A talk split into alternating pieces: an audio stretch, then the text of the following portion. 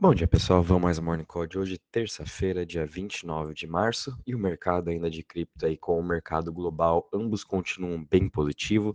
Cripto subindo aí 2% hoje, com market cap de 2.16 trilhões.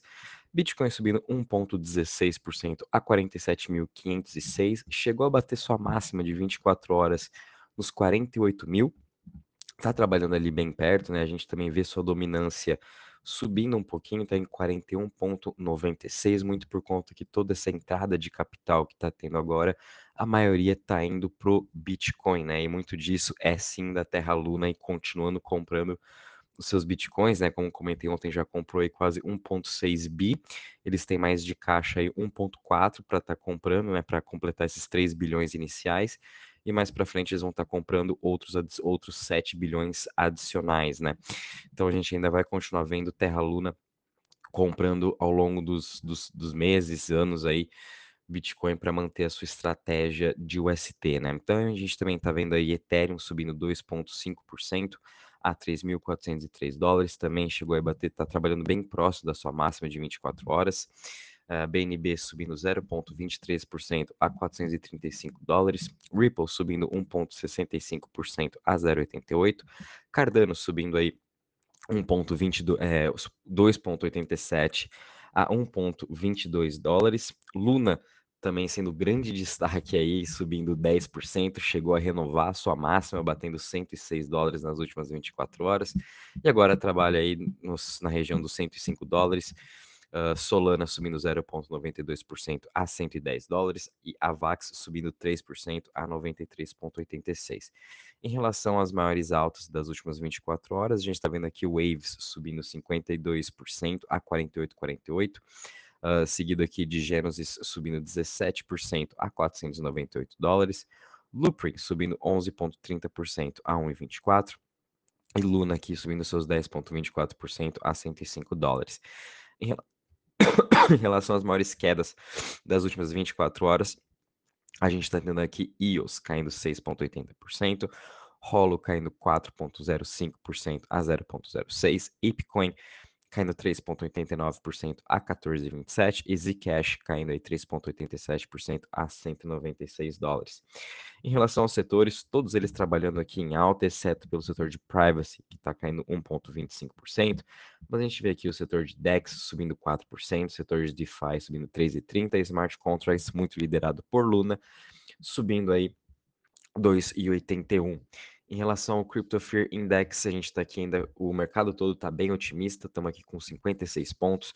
Ontem a gente já estava com 60, né? Então o mercado todo já está mais eufórico.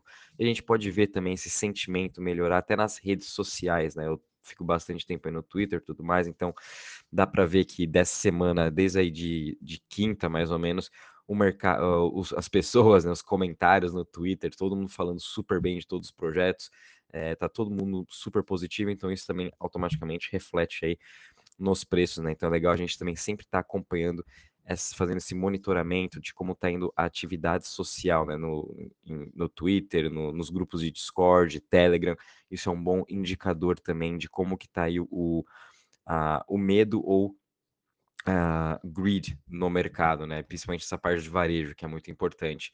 Uh, em relação também à parte de TVL, uh, de DeFi, continuamos aqui uh, subindo hoje aí 2,60% a 282 bi, todas as chains aí recebendo aportes na parte de DeFi, todas elas subindo aí mais de 5, 6% uh, em um dia. Então, isso a gente vê também os investidores buscando cada vez mais esse DeFi dentro de todas as chains, levando cada vez mais dinheiro para dentro delas, né? Luna aí superando, batendo aí 41%, Avalanche voltando aí nos 16 bi, Solana também acima dos 10, Phantom, que antes estava entre 6,5 a 7 bi de TVL, agora já está com quase 10% também, então todos os projetos também continuando aí recebendo esses aportes, isso re automaticamente reflete no preço não só da, da sua chain principal, né? não só da Terra, da Avalanche, mas também como nos projetos que estão dentro dessas chains que estão, na verdade, recebendo esse aporte Avalanche. O exemplo é Trader Joe, agora, junto com seus projetos DeFi. Jewel também, que está é, eh, avançando para a Vax. Solana, a gente tem agora alguns projetos DeFi como Marinade, Radium, Phantom também, a gente tem principais projetos DeFi voltando a receber novos aportes. Então, a gente está vendo esses os investidores voltando aí a entrar forte nesse lado e refletindo também no, nos preços, como a gente está vendo agora, né? O mercado no geral continua super positivo. A gente está vendo, por exemplo, Rune subindo seus 11%, muito por conta disso que ela está ligado aí com a Terra Luna, então o sucesso de uma com a outra vão impulsionar e automaticamente impulsiona junto o Bitcoin. É, a gente também está vendo uma boa recuperação no setor de games. É, sofreu bastante né, nesses primeiros aí três meses, quatro até em dezembro, né? Pegar um pouquinho. E agora a gente está vendo uma boa recuperação daqueles projetos que realmente têm fundamentos, né? Gostaria aqui de deixar um destaque para um dos projetos que foi lançado esse mês na Solana, que é o Steppen, o token é o GMT, em que ele é um move to earn, né? A gente tem que correr para conseguir uh, ganhar, uh, ganhar as criptos do jogo, então a gente tem que se exercitar para estar tá ganhando. Então, é, eles estão se expandindo agora para a rede BNB, então já subiram mais de 500% no mês, é um dos grandes destaques desse jogo. Mas a gente está vendo aí também é Genopets, que também é um play, é um move to earn aí da Solana, que também já vem subindo forte esse mês, mais de 100%. É, outros jogos aí também, uh, Starter, NFTX, que é uma plataforma de NFT, é, C2X, que é um jogo novo que foi lançado uh, na rede da Luna. Então, muitos dos jogos aí subindo já 50%, 60%, 70% no, nesse mês, tendo uma ótima recuperação. A gente também está vendo aí as Layer 2 subindo muito bem, né? O destaque continua sendo para a LRC, que fez a parceria juntamente com a GameStop no lançamento do, do, seu, do seu marketplace né, de NFT, então Layer 2 sendo bastante utilizada. A gente também vê Magic com essas novas atualizações que eu postei ontem, uma matéria que a gente fez no nosso site. Então é, é bem legal a gente continuar a ficar de olho nelas, apesar de elas já terem subido aí seus 30%, 40% nesse mês, muitas ainda estão 50% ou 40%, 30% da, abaixo da sua máxima. Então é legal a gente também ver essa diferença né, de quanto estava na máxima lá em, em novembro, outubro e de quanto está agora e avaliar se há três, quatro meses atrás Magic, por um exemplo, né? Magic tinha mais fundamento do que agora ou tinha menos, né? Então, a Magic a 1,70, óbvio, tem muito mais fundamento, eles atualizaram o seu roadmap, é, vão, vão trazer novos upgrades, estão se expandindo cada vez mais, principalmente a parte de games, que eu já vou comentar, então, óbvio que os fundamentos do Magic são muito mais fortes do que estavam é, lá em novembro, então faz muito sentido do Magic superar essa sua máxima que estava em novembro, né? Óbvio que não pode ser agora, vai ser no longo prazo, mas a tendência é sim que ela supere a sua máxima. Então é sempre bom quando vocês estiverem analisando os projetos para estar tá comprando agora, né?